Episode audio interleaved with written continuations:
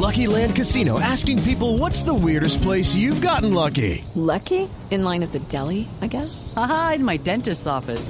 More than once, actually. Do I have to say? Yes, you do. In the car before my kids' PTA meeting. Really? Yes. Excuse me, what's the weirdest place you've gotten lucky? I never win and tell. Well, there you have it. You can get lucky anywhere playing at LuckyLandSlots.com. Play for free right now. Are you feeling lucky? No purchase necessary. Void where prohibited by law. 18 plus. Terms and conditions apply. See website for details. El doctor Walter González, como les decíamos hace un momento, es neurólogo. Doctor González, bienvenido a Mesa Blue. Muy buenas noches, Vanessa. Buenas noches, Carolina. Buenas noches a toda la Mesa Blue, a los oyentes. Buenas noches. Muchas gracias. Gracias a usted por Eh, sacar tiempo para estar aquí con nosotros, doctor González. Tal vez arrancar por esto, ¿qué es lo que han encontrado los recientes estudios que muestran presencia, revelan presencia de COVID-19 en el cerebro? Bueno, realmente la, reciente publicación que ha querido sacar el Ministerio de Salud es sensibilizar un poco más a, nuestra sociedad, a nuestra población, de los síntomas que vemos o que reconocemos en los pacientes que llegan a hospitalizarse eh, relacionados con, con, la, con la enfermedad. Eh, pensamos simplemente que el virus eh, atacaba la parte pulmonar, eh, que desencadenante este cuadro respiratorio tan severo, pero pues nos hemos dado cuenta con el pasar del tiempo que tenemos otras condiciones también asociadas. Realmente todo lo que eh, vamos a nombrar acá son datos relativamente nuevos, nuevos en la literatura, es que son de este año. No teníamos información de lo que este virus podía ocasionar en el sistema nervioso y lo que hemos recolectado, la información que tenemos, digámoslo, hasta el momento ha sido de dos estudios grandes, uno de la serie de pacientes de más de 200 pacientes en Wuhan y otros eh, publicados más o menos de unos eh, 80 pacientes, 90 pacientes en Francia, en donde tenemos como datos un poquito diferentes. Los primeros estudios eh, de los que nos llegaron información de- de la afección neurológica, obviamente pues viene esta serie de pacientes. Lamentablemente no tenemos mucha información de qué ocurre con ellos porque pues muchos pacientes fallecieron y no, hubo tiempo de recolectar todos los datos que se necesitaban. Eh, pero digamos que hay diferencias un poco importantes entre el uno y el otro. Eh, en el primer estudio en China no tenemos toda la sintomatología eh, de, de- de cómo afecta el sistema nervioso central, sino los síntomas iniciales, el dolor de cabeza, cómo este síntoma, afortunadamente, eh, la, la mayoría de la población es o asintomática o sintomática leve, eso corresponde más o menos al 80% de la población, pero el gran impacto se ve cuando llegan los pacientes a los hospitales. Claro. Ahí realmente no teníamos como mucha información, sabíamos que los que llegaban en la parte ambulatoria se presentaban con algo de dolor de cabeza, fiebre, malestar, mareo, y comienzan los primeros estudios a, a- a mostrar que los pacientes comienzan a perder el olfato y el gusto. Inicialmente creíamos que era como un 20, un 30% eh, de los pacientes, después comenzamos a ver series de pacientes que mostraban 60%, y ya en los últimos estudios que han salido en, los dos últimos meses en publicaciones eh, de asociaciones eh, de otorrinolaringología muestran que hasta el 80% de los pacientes experimentan, por ejemplo, este síntoma. Tenemos, por ejemplo, que los primeros estudios mostraban que los pacientes tenían alguna afección en el sistema nervioso. El sistema nervioso lo podemos dividir en dos, el sistema nervioso central, que es el cerebro y la médula espinal, y el periférico, que son los músculos, los nervios y sus conexiones.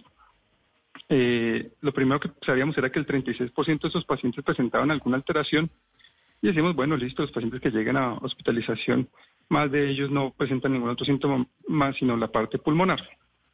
Pero con los últimos estudios hemos encontrado que eso ha virado un poco. Incluso en una publicación del New England Journal of Medicine dicen que eh, se refieren a, la serie de pacientes en donde hasta el 80%, 90% de los pacientes tuvieron algún síntoma neurológico. Es algo pues bastante diferente a lo que hemos mostrado.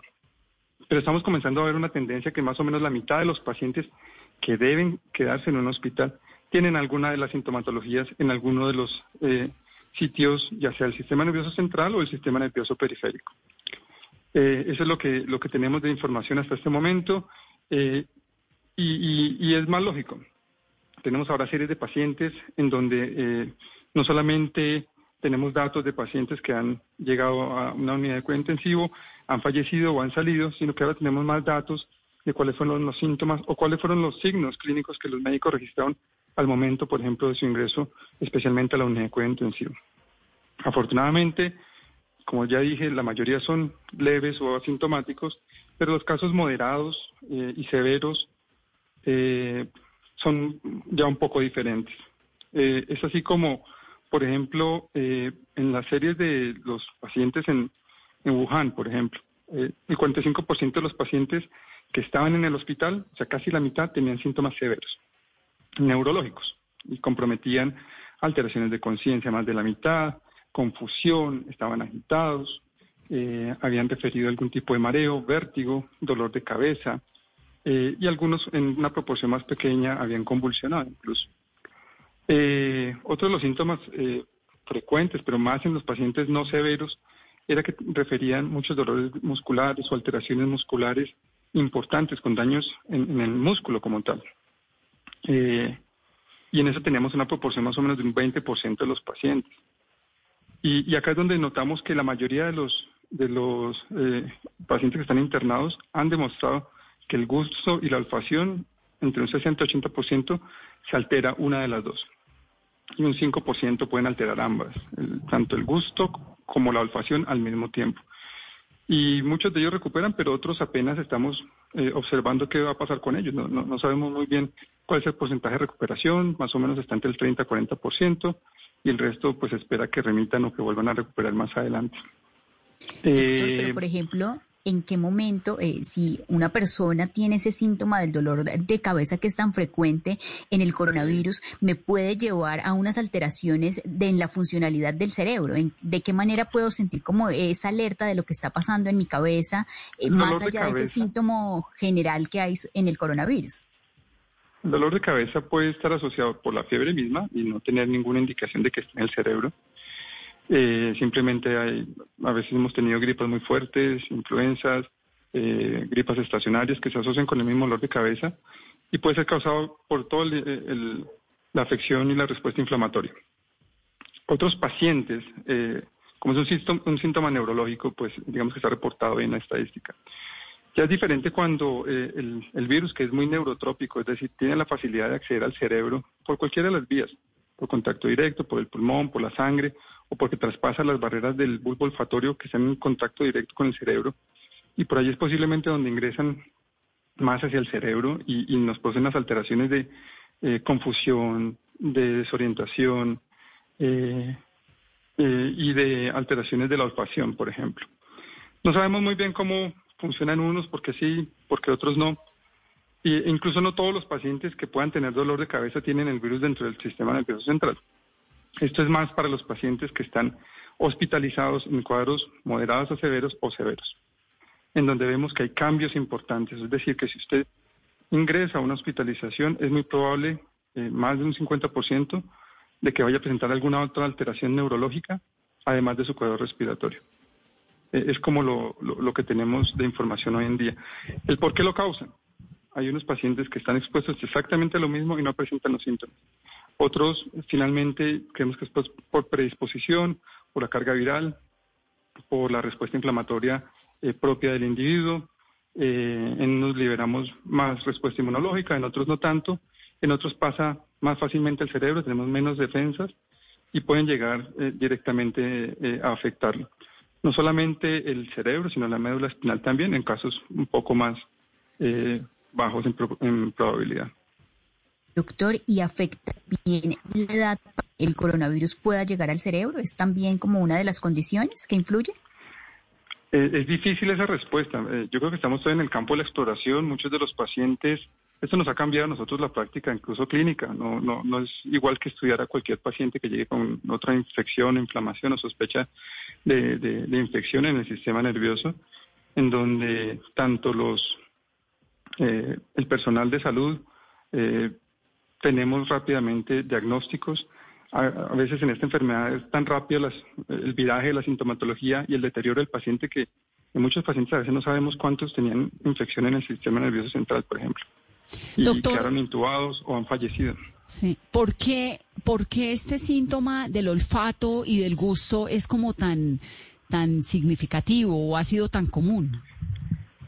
Eh, probablemente es muy común porque el virus se pega a, estos, eh, a estos receptores. Nosotros tenemos receptores a, donde llega el virus. Eh, es, un, es un receptor que pensamos inicialmente que está mucho en el pulmón. Es, el, es uno de los receptores en donde se adhiere directamente y tenemos tanto en las neuronas como en las como en las células que cuidan las neuronas y especialmente en el bulbo olfatorio, que es donde llega toda la información. Ahí tenemos muchos de estos receptores. Esto hace que sea posiblemente eh, un sitio muy susceptible de inflamación, de colonización y de diseminación incluso del virus hacia adentro del cerebro. Eh, vemos que hasta el 20% de los pacientes casi han tenido pérdida de la olfación antes de cualquier síntoma, eh, incluso sistémico incluso de fiebre o de un cuadro gripal importante. Eh, la mayoría de los pacientes que ya están hospitalizados y que no han y que han sobrevivido han manifestado en algún punto esta pérdida de la olfacción. Es, una sensibilidad, es una eh, es un sitio muy delicado que le encanta al virus llegar, posiblemente ahí se adhiere eh, y sabemos que son uno de los sitios que, que, que se pega fácilmente porque pues aparece hasta en el más del 80% de los síntomas neurológicos. Sí, hay un montón. Aquí hemos entrevistado a muchas personas que incluso dicen no tuve nunca ningún otro síntoma, sino únicamente lo del gusto y el olfato. Ahora, esa recuperación del daño neurológico que puede causar el virus, ¿cómo es? ¿Qué tanto se sabe también, no? Sí, claro. Digamos que sabemos que cuando afecta el sistema nervioso central, y yo creo que estamos aprendiendo, estos datos son simplemente centros muy juiciosos y si nos damos cuenta son tres, cuatro estudios eh, de toda la cantidad de pacientes que hay en el mundo, es que uno no alcanza a recopilar toda esta información. Yo creo que estamos aprendiendo apenas de cuáles son los síntomas, eh, de cuáles son los eh, signos que estamos alcanzando a ver de la afección. Ya sabemos que muchos de estos pacientes a veces cuando entran a la unidad cointensiva están confusos y son signos de alteración del funcionamiento cerebral o por la falta de oxigenación o porque el virus está ahí o porque daña algún otro síntoma, algún otro órgano y hacen estos síntomas. Eh, creemos que, que, los que sobreviven de, cuando están en estados críticos y han pasado tanto tiempo ahí o cuando, cuando han tenido necesidad de que hacer un hospital y no han requerido intubación, eh, vamos a comenzar a ver pacientes que han perdido masa muscular, que han perdido eh, fuerza, que han cambiado algo la eh, sensibilidad.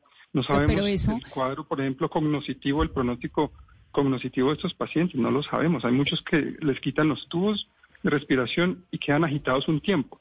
Y venían era por el cuadro pulmonar.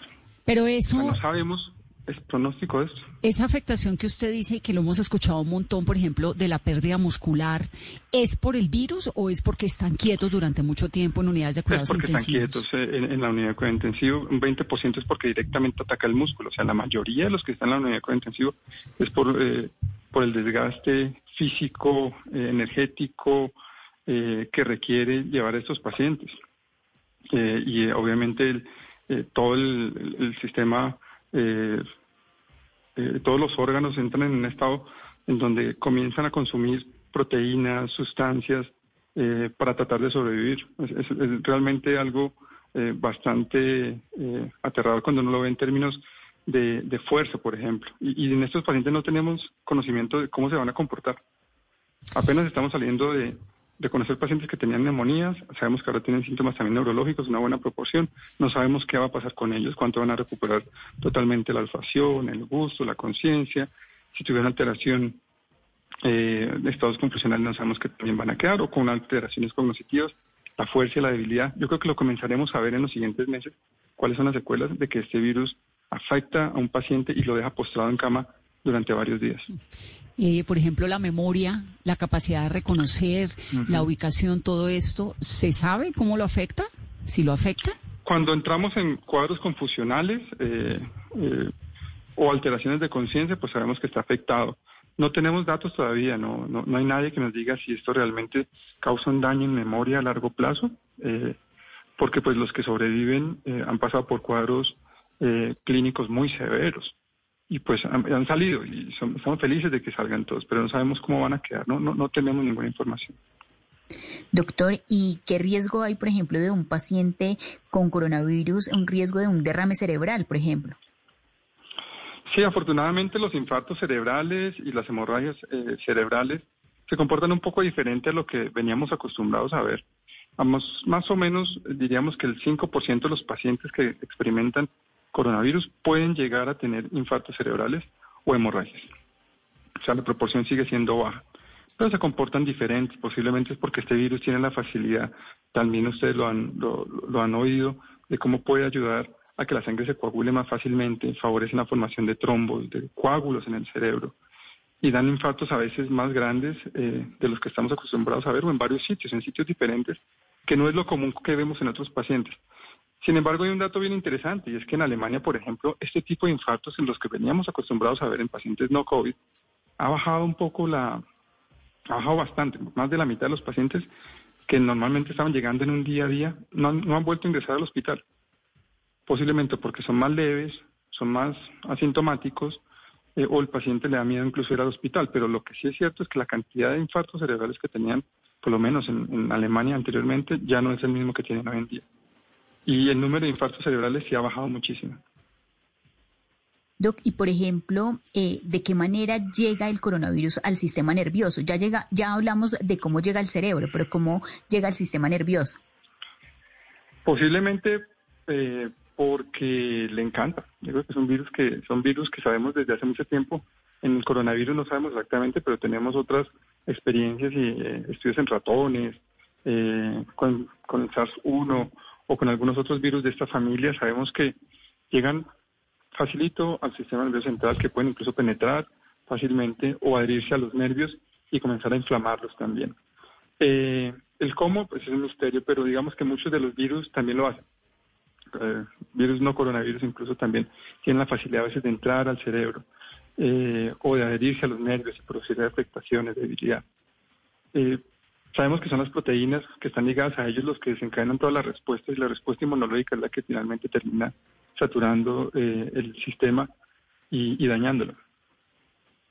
Ahora, ¿cómo pues obviamente usted nos contaba al comienzo que arrancan a hacer unas investigaciones en Wuhan y, pues esto ha venido, ¿no? Como evolucionando y hay una cantidad de grupos científicos en el mundo tratando de comprender qué es lo que hacen y qué es lo que pasa. Pero ¿cómo, cómo se hacen esas investigaciones? ¿Cómo llegan a estas conclusiones? Explíquenos un poquito de eso, por favor. Eso es bien interesante porque eh, el actuar médico cambia en una pandemia. Entonces no tenemos el rigor juicioso de hacer investigaciones. Simplemente la gran mayoría eh, sale por recopilación de casos de diferentes centros, eh, de la experiencia que cada centro ha ido compartiendo. Después mucha gente hace el, análisis de todos esos estudios y tratan de sacar cosas en común, que son los estudios a veces de metaanálisis, en donde incluyen casos grandes y casos de, experiencias y no lo comparten. Así es como nosotros tenemos hoy en día la evidencia. Pero, por ejemplo, eh, en Francia tenemos la experiencia francesa tal vez son las experiencias más bonitas y grandes que tenemos, y es que nos ha mostrado cómo, por ejemplo, los pacientes que tienen algún síntoma neurológico que han estado en la unidad de cuidado intensivo. Exactamente, sabemos que más de la mitad tenían cambios en la resonancia, porque ellos se pusieron juiciosos e hicieron todo el análisis de todas esas instituciones a nivel de, los hospitales grandes eh, universitarios. Recopilaron toda la información miraban los síntomas, miraban qué pasaba con las resonancias, qué cambios tenían, y ahí tenemos información de cómo, ahí sí, y es donde viene mucha esta información, más del 50% de los pacientes que tienen algún síntoma tienen afección en el sistema nervioso central. Así es como tenemos esta información. No, tenemos ninguna otra manera más que por experiencia y por eh, gente muy juiciosa, colegas eh, muy dedicados y personal muy entrenado que le gusta la ciencia y la educación. Sí, pero el daño es grande, ¿no? Digamos, a los pacientes que, que los coge con fuerza es, es bárbaro. Y, y eso que tenemos solamente la información de los centros que recopilan información, no sabemos realmente cuál es la dimensión real en, sitios en donde nunca vamos a saber cómo llegan los pacientes, cuál fue el primer síntoma. o, las, o las consecuencias en los asintomáticos, por ejemplo, ¿de eso sabemos algo? De los asintomáticos, no, realmente no, no tenemos afortunadamente, excepto en los casos leves, en donde la olfacción, eh, refieren todavía varias semanas en donde el olfato eh, no recupera, eh, ya sabemos que algunos pacientes, hasta el 14%, puede que no le recupere totalmente la olfacción. Pero hasta ahorita tenemos estos resultados. Cosas eh, diferentes de pronósticos neurológicos luego de un infarto cerebral, no sabemos si van a ser iguales a los que ya habíamos visto anteriormente. Doctor González, pues muchas gracias. Creo que todo esto es importante para reiterar lo que todas las noches decimos y repetimos en este programa y es que es sin duda pues una situación de la que nadie está exento, ¿no? Y que lo peor que puede pasar es que usted termine en una UCI, entonces haga lo posible por cuidarse muy bien, porque efectivamente cada vez vamos viendo que son más delicadas y más graves las consecuencias del coronavirus. Esa, esa, es, esa es la la, la urgencia, el, el, sentir del ministerio y, por eso saca este tipo de boletines para sensibilizar un poco a la población y, que sepamos de que hay cosas más allá de una tos y una fiebre. De que si nos vamos al hospital tenemos riesgo también de presentar alguna alteración neurológica asociada. Es impredecible el impacto que tiene e Totalmente. Gracias, doctor Walter González. Un gusto tenerlo aquí en Mesa Blue. Vanessa, muchas gracias. Carolina también. Y, y muy buena noche a toda Mesa Blue. Muchas gracias. Swimsuit? Check. Sunscreen? Check. Phone charger? Check. Don't forget to pack the 5 Hour Energy. It fits great in a pocket or carry on, and the alert feeling will help you arrive ready for anything. Now get 20% off when you use code 5HE Travel at 5hourenergy.com. Expires April 30th. One time use only, not valid with other discounts. Remember, visit 5hourenergy.com and use code 5HE Travel to save 20%.